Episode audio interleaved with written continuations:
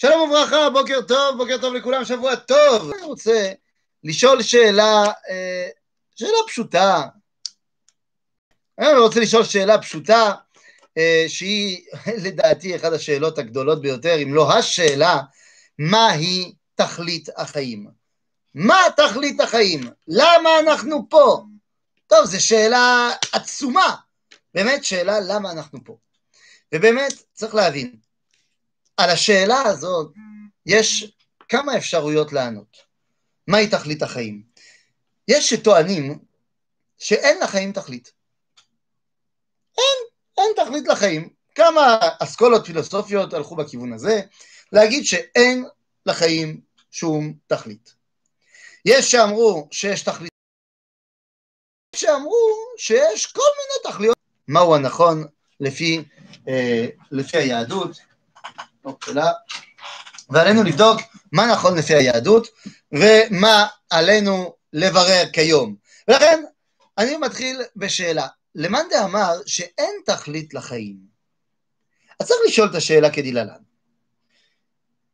בואו לא, לא נתאר לעצמנו מישהו, בן אדם רגיל, אתה, הולך לישון, והולך לישון סבבה במיטה שלך, וזה לילה טוב, הכל טוב, ואתה מתעורר למחרת בבוקר, אבל יש רק בעיה אחת, המיטה שלך עפה באוויר, והשמיים שמיים כתומים, ולידך אה, עצים בצבע סגול, והארץ היא בכלל בצבע אה, ורודה, ולידך יצורים שקופצים ועושים זיבזיב בצבע כחול בהיר.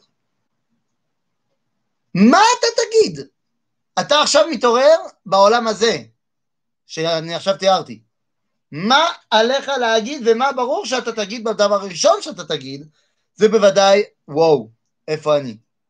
מה אני עושה פה? איך הגעתי לפה? הן שאלות ברורות וטריוויאליות בן אדם שמגיע למצב שתיארתי,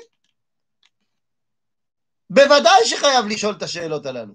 מי שלא ישאל את השאלות הללו במצב שתיארתי, במוסכמה החברתית האנושית, נגדיר אותו כמשוגע.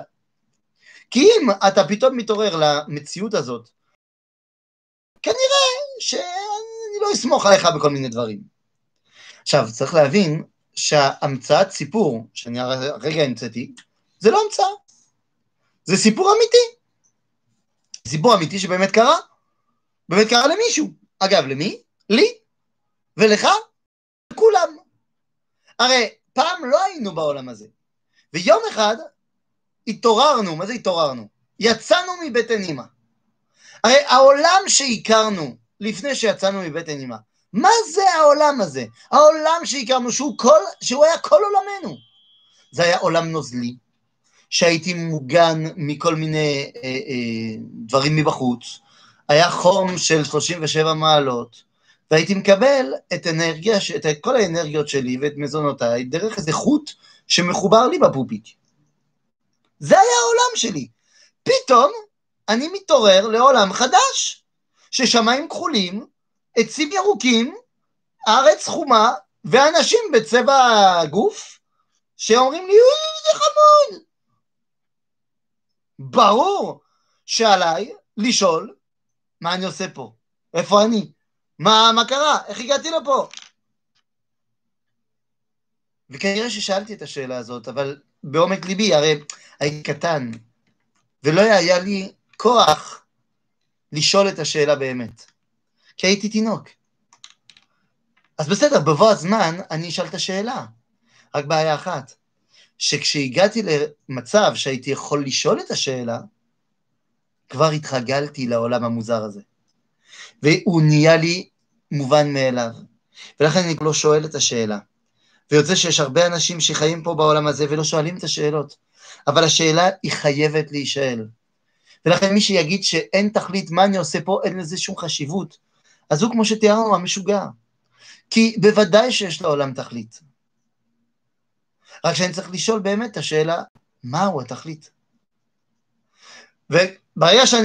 האם יש תכלית אחת? או שמא, צריך לבדוק, האם יש תכלית אחד, או שמא יש כמה תכליות לחיים.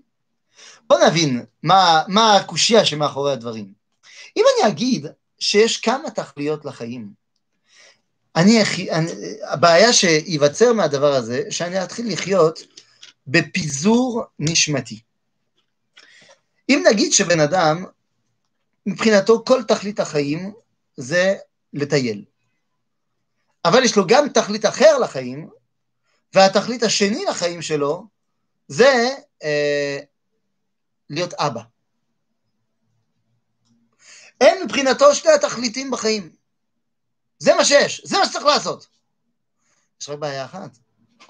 כי יכול להיות מאוד, וכאבא ומורה דרך, אני חווה את זה על בשרי, יכול להיות מאוד שיום יבוא ושני התכליות שלו יתנגשו.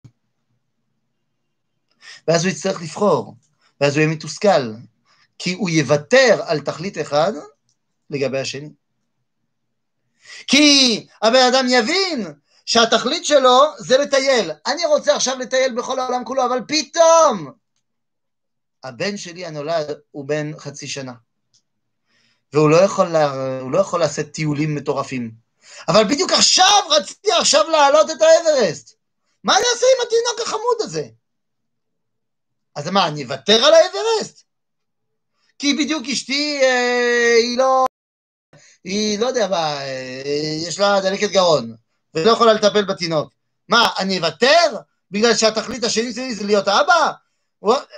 אבל מצד שני, אם אני עכשיו הולך לטייל, אני מוותר על זה שאני אבא, אני מחוץ לבית זה ארבע חודשים, ואני לא אהיה אבא כמו שצריך.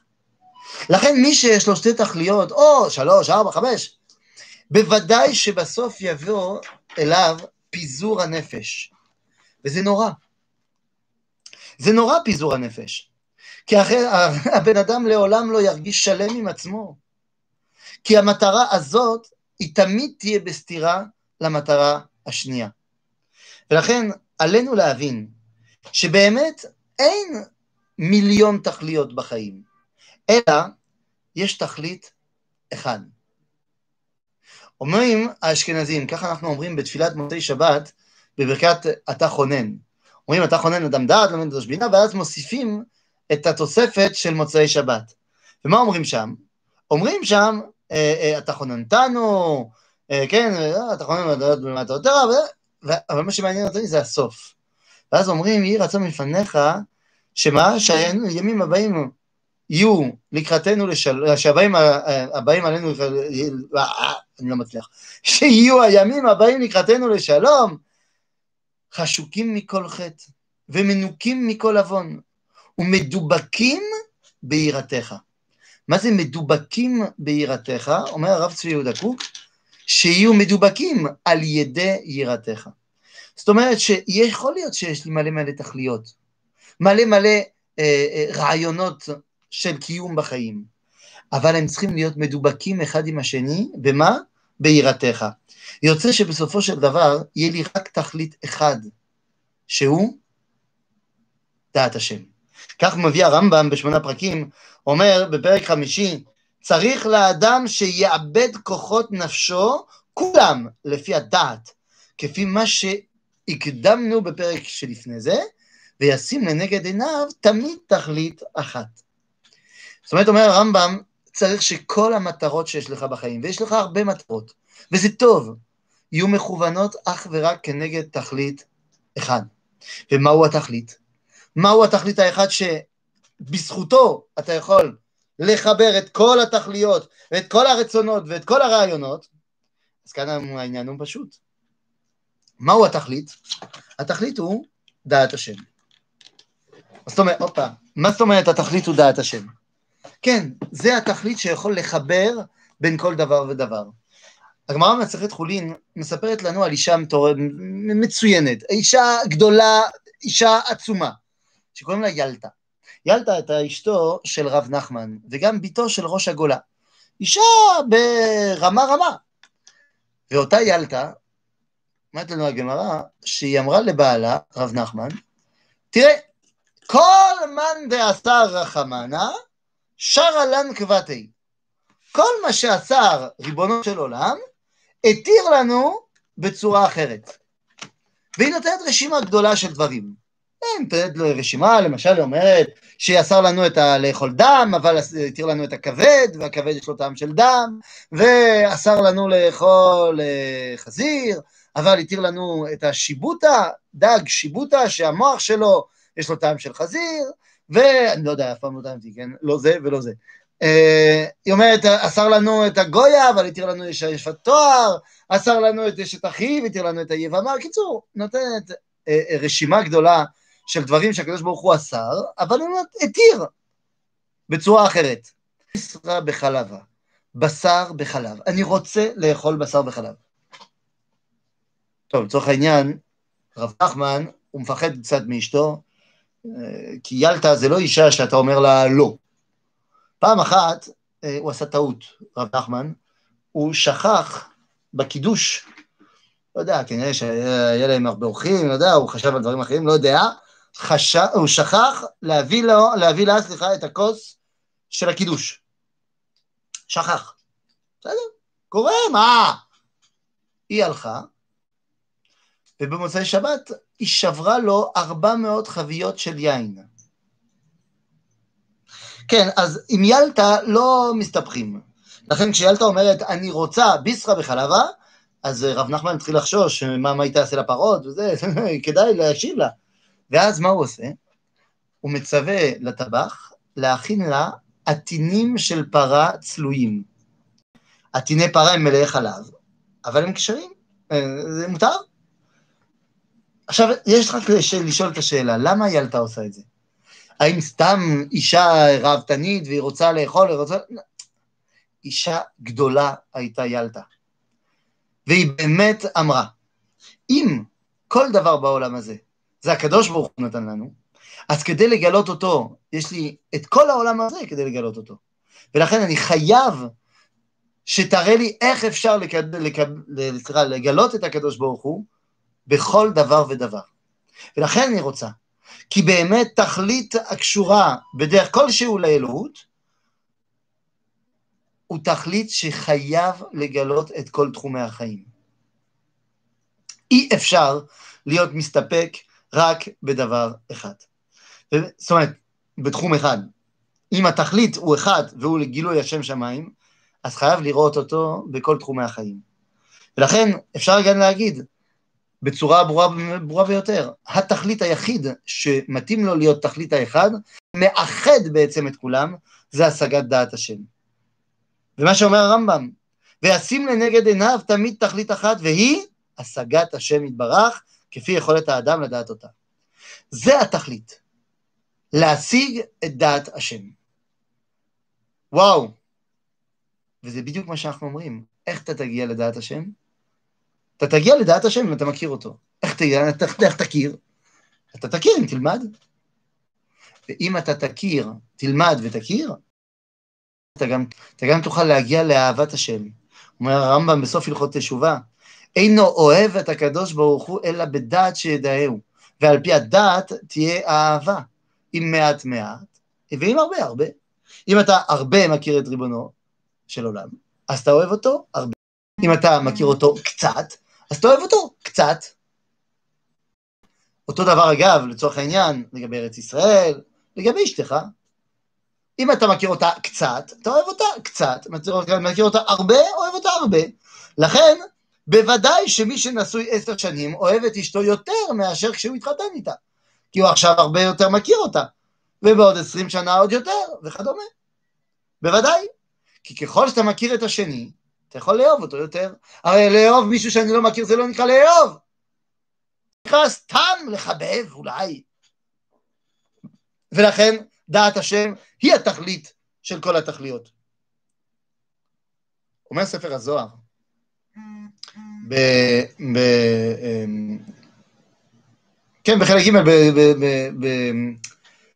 ב... אוי, נו, בפסקה קי"א וקי"ב, אומר כך: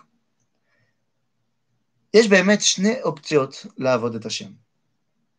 אפשר לעבוד את השם בדרך של עבודת עבד, או אפשר לעבוד את השם בדרך של עבודת בן. ויש לשאול מה ההבדל בין עבודת עבד לעבודת בן.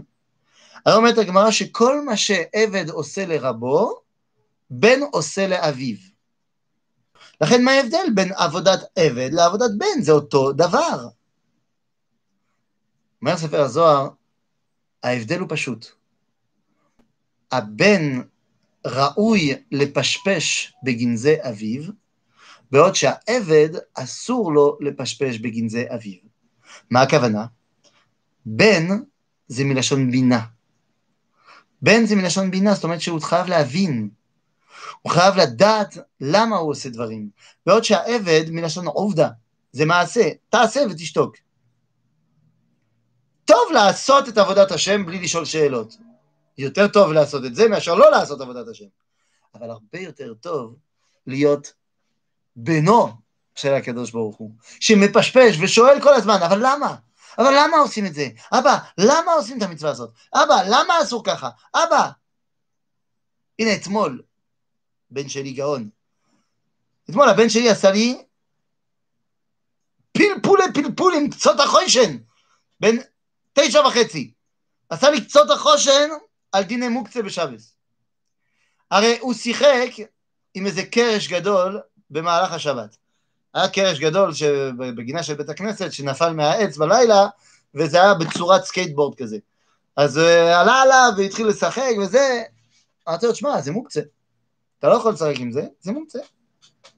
אומר לי, שנייה, שנייה, שנייה, אני רוצה להבין. נו, מה אתה רוצה להבין? בסדר, אז, אז הבנתי, הבנתי, הבנתי, אבל שנייה. יש לי קרש, סתם קרש, ואני רוצה להשתמש בו סתם קרש. האם מותר להשתמש בו? אמרתי לו, לא, לא, עץ זה מוקצה.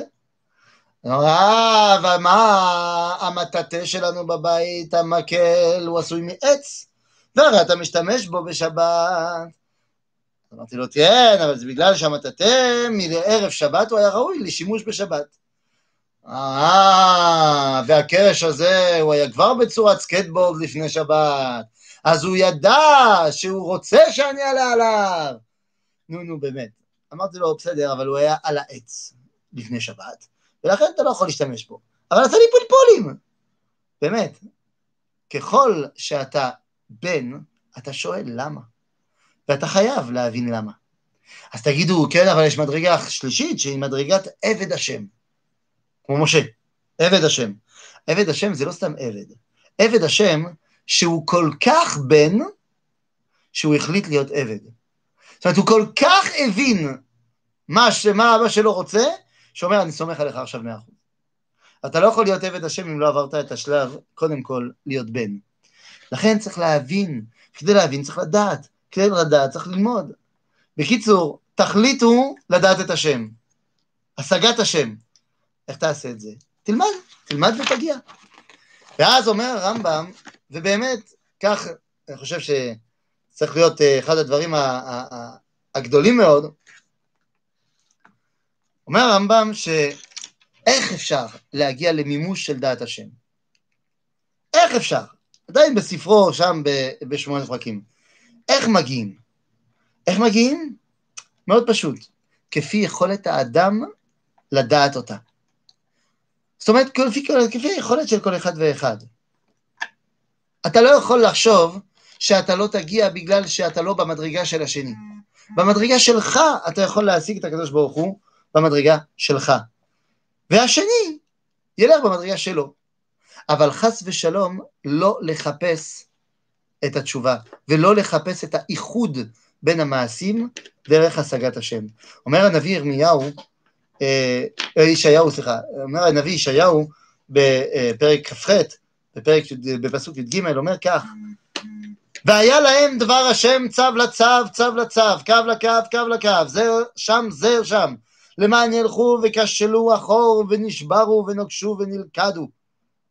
מה אומר הנביא? אומר הנביא, אם אתה לוקח את כל פרטי הפרטים שהתורה נדרשת בהם, ושהתורה מבקשת ממך לעשות כקו לקו, צד לצד, זאת אומרת, כל אחד מנותק מאחד מהשני, אז אתה בסוף תיפול אחור ואתה תיכשל. אלא רק, כמו שאומר דוד בתהילים, תורת השם תמימה, משיבת נפש. איך היא משיבת נפש? כשהיא תמימה, שלמה, זאת אומרת מאחדת, זאת אומרת אחת. לכן, מהו תכלית החיים? הצגת השם אמרנו. אבל איך תגיע לשם? איך תגיע להשגת השם?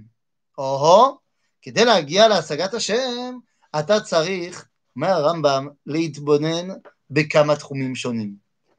תחומים של החיים שהם תחומים שונים. בעצם עושה הרמב"ם רשימה של כשבע תחומים שהם בעצם מרכזים את כל ענייני העולם. ואומר שאם אתה לא מחובר אל כולם, אתה לא תגיע להשגת השם. אז בוא נראה, מה הם הפרטים? התחום הראשון זה התחום הגופני. הפעולות הגופניות, הוא קורא להן. זאת אומרת, אתה צריך להבין שכל דבר שאתה עושה ביחס לגוף שלך, זה או מקרב אותך להשגת השם, או מרחיק אותך להשגת השם. אתה עכשיו אוכל שוקולדים כל היום ומשמין בצורה בלתי רגילה, וחולה במחלות לב, ואתה לא יודע להסתובב ושום דבר, איך תשיג את הקדוש ברוך הוא? איך תשיג דעת השם? אתה כל היום עסוק בלא אה, להיות בקוצר נשימה. לכן, הפעולות הגופניות, בריאות הגוף, מה שנקרא, הוא דרך ראשונה כדי להגיע להשגת השם. האם זה אומר שאי אפשר לאכול איזה חתיכת שוקולד פעם הבאה? בסדר, שוב, מה שיעשה לך טוב, מבחינה גופנית, תבדוק עם, ה, עם, ה, עם הנטורופט שלך ועם הרופא תזונה שלך, או עם אשתי לצורך העניין, והיא תגיד לך, מה, מהדרין? גם בתזונה יש מהדרין ויש בסדר. אז כנראה שלאכול פה ושם איזה חתיכת שוקולד זה בסדר, לאכול את זה כל היום וכל הלילה זה לא בסדר. בסדר? אז זה פעולות גופניות. קודם כל, צריך לדעת, אה, צריך לדעת למה אני עושה את הדברים. היום זה טרנד, זה טרנד להיות בריא. טרנד להיות בריא. אה, יש הרבה שרצים, אתה רואה, בסגר, כולם, כולם הצטרפו לעניין שספורט מותר, אז יאללה, כולם פתאום נהיו ספורטאים. אבל זה טרנד, ולמה, אתה שואל אותם למה הם עושים את זה, אז או שאומרים לך זה טרנד, או שאומרים, לא, מה זה טוב, גוף בריא וזה. אבל זה לא הסיבה. הסיבה למה זה חשוב להיות בריא, זה כדי שתוכל לעסוק בדעת השם. לכן, הראשון מן התחומים זה, סליחה, אה, פעולות הגוף. כדי שתהיה פנוי לדעת השם. העיסוק השני, הרמב"ם קורא לו הממון, הכסף. זאת אומרת הכלכלה, תחומי הכלכלה והפרנסה, כן, זה חשוב מאוד. בן אדם שאין לו פרנסה, הוא לא פנוי לדעת השם, הוא כל הזמן עסוק בלחשוב מה הוא ייתן אוכל לילדים. אין שום דבר במקרר, איך הוא יעסוק בדעת השם? לכן חשוב מאוד שיהיה לו פרנסה. עד הפעם אתה יכול להגיד פרנסה, למה זה חשוב? למה זה חשוב? למה זה חשוב? כדי שיהיה לי בית יפה. למה זה חשוב? אה, כדי שאני אוכל ללכת לחופש. אבל למה זה חשוב? אה, כדי שאני אוכל לקנות מיליון דברים. למה זה חשוב? כדי שתהיה פנוי לדעת השם. בוודאי. אם אתה אם הממון שלך יכול להיות שייך גם בעולם הזה, אז אתה תוכל לעסוק בעולם הבא. בוודאי. זאת אומרת, תחום הממון הוא תחום חשוב מאוד. הקדוש ברוך הוא נגלה בעולם הזה, לא רק בעולמות העליונים. אז בסדר, אז אמרנו תחום פעילות הגוף והממון, ויש עוד תחום שנקרא לימוד החוכמות. זה לימוד החוכמות. זה כל החוכמות. זאת אומרת, אנחנו לא פה מדברים רק על אה, לימוד התורה, לימוד כל החוכמות. אבל לשם השגת השם. כי אתה יכול גם ללמוד תורה, וזה לא יהיה לשם השגת השם. בן אדם יכול לעשות דוקטורט בספר בראשית, מצד שני, הבן אדם יכול ללמוד מתמטיקה ולכוון להשגת השם. יכול ללמוד אדריכלות ולכוון להשגת השם. כל לימוד החומות הם ביחס לעבודת השם. לכן, לא יגיד אדם, אני לא אלמד חוכמות כאלו וכאלו. בגלל, הוא יכול להגיד, אני לא מצליח, זה לא התחום שלי, אני לא, מצ... לא, לא מדבר אליי, מה, אני, לא, לא מצליח. אני לא טוב במתמטיקה, אני לא מצליח. בסדר, אז אתה תתעסק בתחומים אחרים. אבל לא יגיד אדם, אני לא אלמד חוכמות חיצוניות מחוץ לדבר תוירה, בגלל ש... לא. לימוד החוכמות זה גם דרך להשגת השם. אחרי שלמדנו את פעולות הגופניות, ואת הממון, ואת לימוד החוכמות, אז יש עוד תחום חשוב מאוד, שנקרא הדיבור. הדיבור, אחרי שתיקנת את שלושת התחומים הראשונים, אתה יכול לתקן את הדיבור. הדיבור הוא כל כך חשוב. הדיבור הוא בורא. טוב, זה אצל הקדוש ברוך הוא זה ברור, הוא ברא את העולם בדיבור. וגם, אומרים לנו חז"ל, שאם היו רוצים תלמידי חכמים, היו בורים עולם. אבל מה זה אומר שהדיבור בורא? זהו, קודם כל, אתה רואה ברמה הבסיסית, כשאתה אומר דבר לחברך, אתה יכול לגרום לו להיות שמח או עצוב. אתה בורא לו מצב רוח.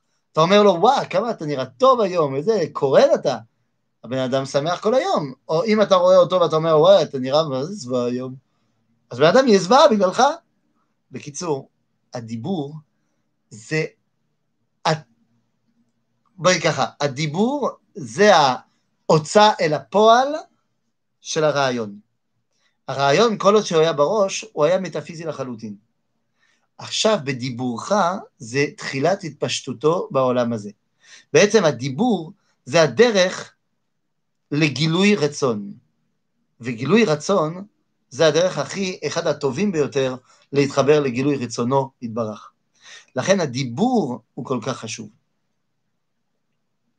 ולכן כמובן שעם הדיבור, אם אתה לא מכוון עם הדיבור שלך כלפי תכלית החיים, שהוא השגת השם, אז אתה יכול להרחיב את העולם. ואז אחרי שיש לך בריאות הגוף, פעולות גופניות, ממון, לימוד החוכמות, דיבור, אומר הרמב"ם, יש עוד תחום שהוא מאוד חשוב, אבל אל תטעה. פה הוא מגיע בשלב אה, חמישי. אתה לא יכול לשים אותו בשלב ראשון. אם תשים אותו בשלב ראשון, תיפול. שלב חמישי, אחרי שעברת את ארבעת השלבים הראשונים, זה בסדר גמור. ומהו? האסתטיקה. היופי. היופי זה חשוב מאוד. למה? אם אתה חושב שזה רק כי זה כיף וככה אני עושה תמונות וסלפיות וכדומה, אז בוודאי שזה לא מכוון לתכלית החיים. אבל אם הבנת את ארבעת המדרגות הראשונות, אז אתה מבין שהאסתטיקה זה בעצם לנסות להגיד ולראות איך העולם הזה הוא מסודר טוב. היופי זה גם הסדר. הרי יש פרופורציות שעושים דבר יפה ליפה או פחות יפה. זאת אומרת, כשאתה רואה משהו יפה, אתה מרגיש שהוא מסודר, שהוא אורגני. ולכן היופי החוץ, היופי החיצוני, הוא יכול להישאר, להיחש, להיחשב ולהישאר אך ורק חיצוני, אבל הוא גם יכול להיות גילוי העצמות הפנימית. וזה הדבר החשוב ביותר. וברגע שהבנת את זה, אז אתה יכול להגיע למטרה אחרת, לתורת המשפט. לתורת המשפט כדי להראות שיש צדק במפעלי העולם. ואתה דורש צדק, וחשוב מאוד לדרוש צדק. ואז אתה מגיע למדרגה השביעית והאחרונה, שהיא, מה? שהיא הצחוק. הצחוק זה הדבר שהפסגה שמביא אותך לדעת השם. שהרי מה זה הצחוק? הצחוק זה הגילוי שיש משהו שהוא מעבר למה שאתה רואה, מעבר לעולם הזה. צחוק פירושו יוצא מן החוק. זאת אומרת, זה יותר מכלי יכולת הקיבול. אני לא יכול להחזיק את זה. וואי, לא הייתי מוכן, זה משהו שתפס אותי, לא הייתי בתוך. זה הצחוק. והצחוק מראה שאני מחובר, אם אני יודע לצחוק, זה מראה שאני מחובר לעולמות עליונים יותר. הגמרא שואלת, מסרת תענית, מביאה לנו סיפור של רבי ברוקה, שהיה בשוק בבלפת, ושם הוא פגש את אליהו הנביא, ושאל, תגידי, האם יש פה בשוק מישהו שהוא בר על מה דעתה, שהוא בן העולם הבא? אמר לו אליהו, לא, אין אף אחד. אמר, מה? יכול להיות, אין אף אחד. מה, לא יכול להיות. ואז פתאום נכנסו שני אנשים בשוק. ואז אמר אליהו לאותו טען, אותו המורה, או, אתה רואה שני אלו? שני אלו הם בני העולם הבא. מיד, רץ אליהם, נראה לי שזה לא היה רבי ברוקה, זה היה רבי ישוע בן לוי. לא, לא סגור על זה, צריך לבדוק. או רבי ברוקה, אחיו של רבי חלל סלח, אה, אה, אה, סילה חסידה, או רבי יהושע בן לוי, אני לא זכור לי כרגע, לא משנה. בסוף הוא רץ אליהם, ושאל אותם, תגידי, מה, מה מעשיכם? מה אתם עושים? אתם בני העולם הבא, מה אתם עושים? והם ענו, אנחנו? אנחנו פשוט, אנחנו בתחני. אנחנו מסתובבים מעיר לעיר ומבטרי עצובי. אנחנו באים ואנחנו בתכנים. אנחנו מגיעים ממקום למקום, וכל מי שעצוב, אנחנו מספרים לו בדיחות, ועושים אותו שמח. בעצם, כדי להגיע, להיות בן העולם הבא, צריך חוש הומור. מי שיש לו חוש הומור צריך, יכול להגיע לעולם הבא, יכול להבין את התורה, מי שאין לו, אז זה אומר שהוא כל דבר שם במסגרת העולם הזה. האם זה כך, אתה לא תגיע להשגת השם, כי השגת השם היא מעבר לכל דבר. ולכן, אומר הרמב"ם, יש כמה סוגים של בני אדם. יש סוג של בן אדם, אומר הרמב"ם, שהוא, וכמו הבהמות שאצלו שווים. זאת אומרת שהוא סך הכל בוטה ובתוך העולם, והוא לא שום דבר. אז הבן אדם שנוטה בכל דבר אל ההנאה של עצמו, ושומר את עצמו ממה שמזיק לו, הוא אומר, הוא כמו בהמה. בהמה הוא לוקח מה שטוב לו, ולא עושה מה שרע לו. אחרי זה יש מדרגה יותר טובה, שהיא מדרגת האדם. האדם זה מדרגה יותר גדולה. מה זה המדרגה הזאת? זה אדם שרוצה אה, אה, להיטיב עם מצבו. להיטיב עם מצבו, זאת אומרת, מצבו הוא נתון, אבל הוא רוצה להיטיב, להיטיב עם מצבו, זה כבר מדרגת האדם. זה יותר טוב. אבל יש מדרגה יותר גדולה. מי שכל מחשבותיו והרגשותיו, וכל דיבוריו, ואפילו האסתטיקה שלו, וההומור שלו, הכל מכוון כלפי הקדוש ברוך הוא, הוא נקרא אלוהים. לא, אין הכוונה פה להאנשה של הקדוש ברוך הוא, ברוך שלא, אלא למציאות מוחלטת, שהוא הבין שהוא צריך להיות מוחלט ביחס לקדוש ברוך הוא. ועל זה נאמר בספר תהילים, אני אמרתי אלוהים אתם ובני עליון כולכם. מה זה אלוהים אתם בני עליון כולכם? זה הכוונה של מי שכיוון את כל מציאותו כלפי התכלית האחד, שהוא תכלית החיים. וכדי שהדבר הזה יהיה שלם, אז צריך להבין שתכלית החיים, כל אחד יכול להגיע להבנה הזאת, אבל כל אחד יגיע אליו בצורה שונה. ואז מי שמכוון את הבנתו ודעת השם והשגתו לתכלית הזו, אז הוא מבין שלכל אחד יש חשיבות ותפקיד. כי הרי איך שהוא מגיע לתכלית הצגת השם, הוא שונה מאיך שאני מגיע. ולכן ביחד אנחנו יכולים עוד יותר להתחבר לתכלית האחד, שהוא הצגת הבור... אה, השגת הבורא יתברך. ולכן, מהי תכלית החיים? לדעת את השם. כל הדברים האחרים שהם חשובים לי בחיים, הם צריכים להיות מכוונים כלפי התכלית הגדולה והעליונה הזו, שהיא לדעת את השם בלבד. שבוע טוב ובוקר טוב לכולם.